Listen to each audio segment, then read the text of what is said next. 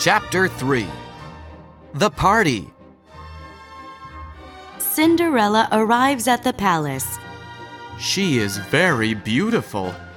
says the prince. He goes to Cinderella and says, Please dance with me.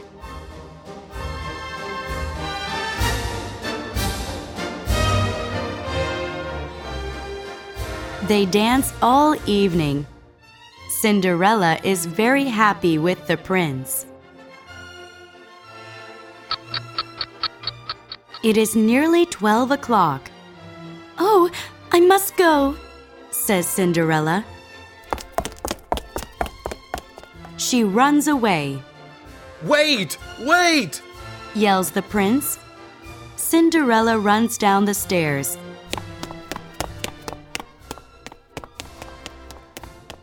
She runs and runs.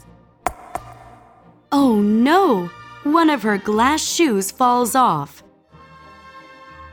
The prince runs after Cinderella, but he finds only one glass shoe.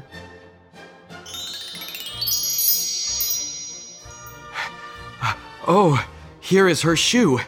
I will find her. He says,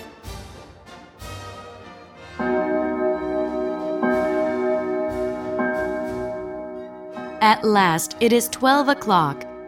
The magic disappears. The coach turns back into a pumpkin.